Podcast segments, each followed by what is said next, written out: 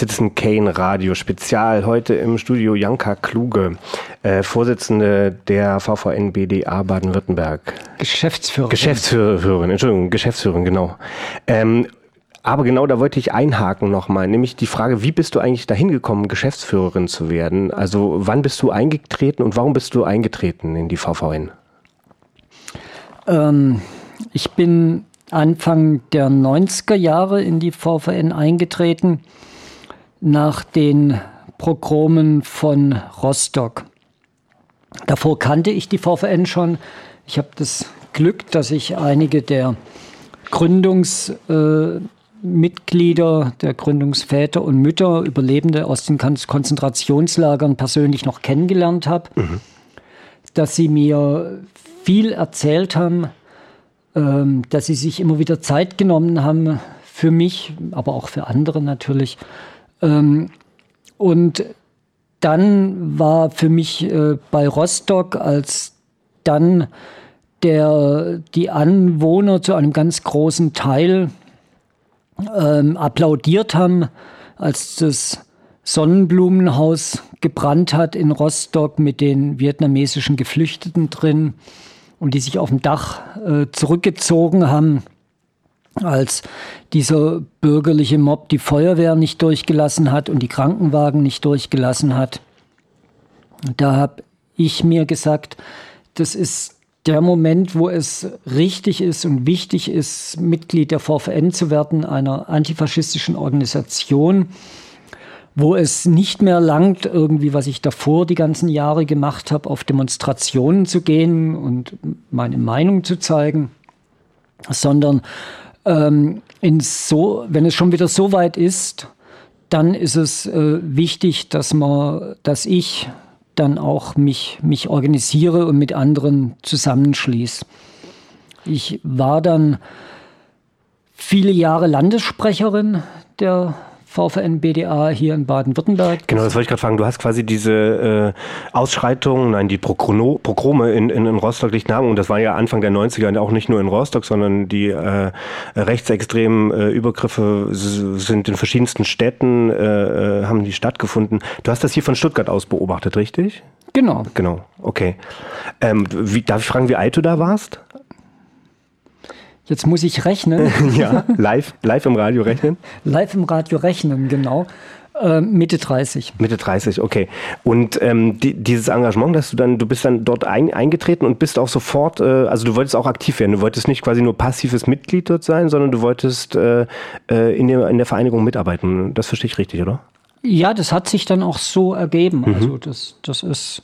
Es hat sich dann ergeben, dass ich für die ähm, Zeitungen der VVN geschrieben habe und bis heute für sie schreibe und ähm, auch Redakteurin bin von zwei Zeitungen der VVN, dass ich sehr viele Vorträge halte, mhm. dass ich ähm, dann als Landessprecherin, das war ich ja auch ungefähr, ich weiß nicht, zehn Jahre lang oder so, ähm, in ganz Baden-Württemberg auf sehr viele Demonstrationen für die VVN gesprochen habe, dass ich ein Stück weit auch dann dadurch, ähm, dass, dass ähm, hier in Baden-Württemberg das öffentliche Gesicht der VVN geworden bin. Mhm. Weil ich einfach auch so präsent war und wenn Antifa-Gruppen äh, bei mir angerufen haben und gesagt haben, ähm, kannst du nicht kommen und bei uns ist irgendwie die, die und die Nazi-Gruppe trifft sich und wir machen eine Kundgebung, habe ich dann praktisch sofort gesagt, klar, wenn es mein Zeitplan irgendwie zulässt, komme ich und dann habe ich dann auf ganz, ganz vielen Kundgebungen, Demonstrationen Land auf Land abgesprochen. Vielleicht nochmal zu dem, äh, zu dem aktiven äh, äh, Ding, die die VVN tut. Also es gibt Demonstrationen und so weiter, äh, wo ihr aufruft. Wie sieht, wie sieht die konkrete Arbeit äh, ähm, der VVN noch aus, was auch ähm, das Wachhalten der Erinnerung an äh, die Nazi-Zeit und die Verfolgung angeht? Also arbeitet ihr auch in Schulen, macht ihr da so äh, Workshops? Gibt es gibt's, gibt's solche Arbeit auch oder wie sieht die Arbeit konkret aus? Also wir machen, ähm, wir sind sehr aktiv in den Gedenkstätten, Initiativen. Mhm. Ähm, also zum Beispiel waren wir als VVN und sind wir noch äh, ein, ein federführendes Mitglied im Gedenkverein Hotel Silber. Mhm. Und wir waren von Anfang an in dieser Auseinandersetzung um das Haus beteiligt. Ähm, frühere VVN-Mitglieder haben schon in den 60er Jahren gesagt, dass dort eigentlich eine Gedenkstätte hinkommen sollte.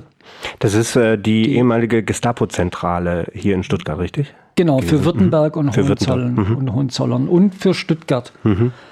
Die jetzt eine, äh, finde ich, ganz tolle Ausstellung dort haben. Mhm. Genau, relativ neu auch, ne? Seit vielleicht zwei Jahren ist das geöffnet. Seit etwas mehr als einem Jahr. Im Oder Dezember sogar noch nicht mal ganz vorletzten Jahre. Jahres ja. Ja. ist das dann eröffnet worden und es ist mit äh, im zivilgesellschaftlichen Kampf erstritten worden, dass dieses Haus nicht abgerissen wird, wie mhm. die anderen Kein. Kaufhaus hingebaut wird. Und dann keine kein Einkaufszentrum oder keine Erweiterung des Einkaufszentrums dann passiert, sondern dass es dort diesen Gedenkort gibt. Mhm.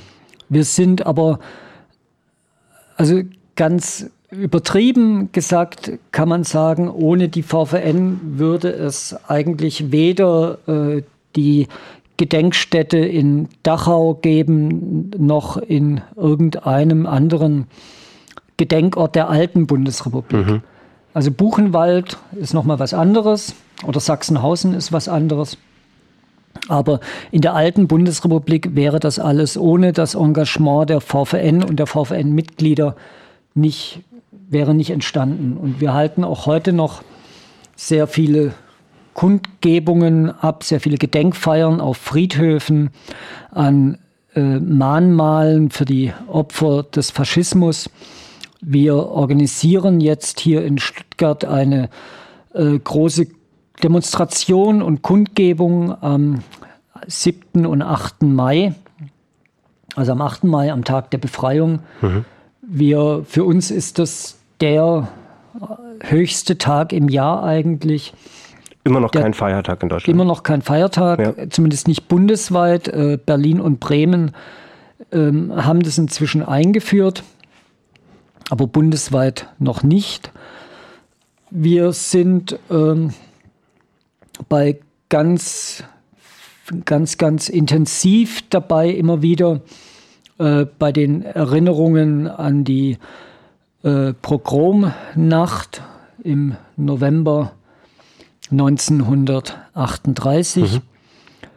Ähm, also wir sind, was die Erinnerungspolitik angeht, einer der, der äh, eine, eine der Organisationen, die eigentlich im ganzen Land aktiv ist. Wir haben jetzt äh, 2020. Ähm, das bedeutet, viele der Zeuginnen und Zeugen äh, der, der Taten äh, und der Verfolgung äh, sterben. Ähm, wie, wie, muss die Erinnerungs, äh, wie, wie, muss die Erinnerungspolitik oder die, die Möglichkeiten der Erinnerung äh, aussehen? Also reagiert ihr darauf? Ähm, habt ihr, ich gehe mal davon aus, ihr seid äh, viele Jahre auch mit äh, den Zeuginnen und Zeugen quasi in die Schulen gegangen und habt äh, so die Erinnerung in, in, durch Geschichten auch äh, und durch persönliche Erlebnisse, durch Zeugnisschaft äh, äh, aufrechterhalten. Das wird ja jetzt komplizierter und bis zu unmöglich, quasi diesen Weg zu gehen. Was sind da eure Strategien? Also das ist eine Auseinandersetzung, die im, seit einigen Jahren in der kompletten Erinnerungslandschaft und Gedenkstättenlandschaft diskutiert wird. Ähm, die Überlebenden sterben und wenn sie noch leben, dann sind sie inzwischen an die 90 mhm. oder 100 und es gibt wenige wie Esther Becherano und einige andere noch, die ähm, in der Lage sind, äh, öffentlich aufzutreten. Das sind hauptsächlich dann Menschen, die als Jugendliche oder als Kinder in die Konzentrationslage gekommen mhm. sind ähm, und es gibt dann dieses Projekt der äh, Zeugen der Zeitzeugen. Mhm. Also das äh, zum Beispiel, ich kann davon erzählen, was mir ähm, Alfred Hauser, ein Stuttgarter Widerstandskämpfer, ähm, immer wieder erzählt hat. Und oder ich kann von Gertrud Müller erzählen, die ich auch, auch eine Stuttgarterin aus Feuerbach, die im Widerstand war, was sie mir erzählt hat. Und wir haben Interviews auf Tonband, auf Kassetten, wir haben Filme, die wir einsetzen können. Und wir haben natürlich auch diese, diese Tradition des antifaschistischen Kampfes zu einem ganz großen Teil verinnerlicht und ähm, können von daher, also sind wir in der Lage, uns den Nazis heute entgegenzustellen. Also ich persönlich mache jetzt seit, ich weiß nicht, 20 Jahren Stadtführungen hier in Stuttgart mit Schulklassen auf den Spuren des Nationalsozialismus in Stuttgart. Ich habe angefangen, äh, als Alfred Hausum mich gebeten hat und gesagt hat, er kann es nicht mehr so und er hat dann zu mir gesagt, du könntest das doch sowas machen, erzähl du weiter von, von uns und von damals. Und ich bin jetzt schon mit grob geschätzt ähm, ungefähr 10.000 Schülern durch Stuttgart gegangen und habe hab mit ihnen an den Städten von Verfolgung und von Widerstand über Verfolgung und Widerstand gesprochen. Das ist eine absolut wichtige Arbeit und äh, eine demokratische Arbeit in, meiner, in meinen Augen auf alle Fälle. Das scheint äh, hier in der Demokratie nicht alle so zu sehen, jeweils die Finanzämter zum Teil nicht. Ähm, wir kommen leider schon zum Ende. Die Stunde ging sehr, sehr schnell rum und wir hätten noch sehr, sehr viel mehr zu äh, besprechen. Ähm, aber in dieser Sendung geht es äh, nicht nur darum, quasi zu berichten darüber, was der Entzug der Gemeinnützigkeit für die VVN BDA bedeutet, sondern auch, was man dagegen machen kann. Du hast schon davon gesprochen, dass es in den letzten Monaten über 2000 äh, neue Mitglieder äh, gab, die äh, eingetreten sind. Und ich schätze mal, dann zahlt man einen Mitgliedsbeitrag. Das heißt, da gibt es auch eine finanzielle Unterstützung sicherlich für die VVN.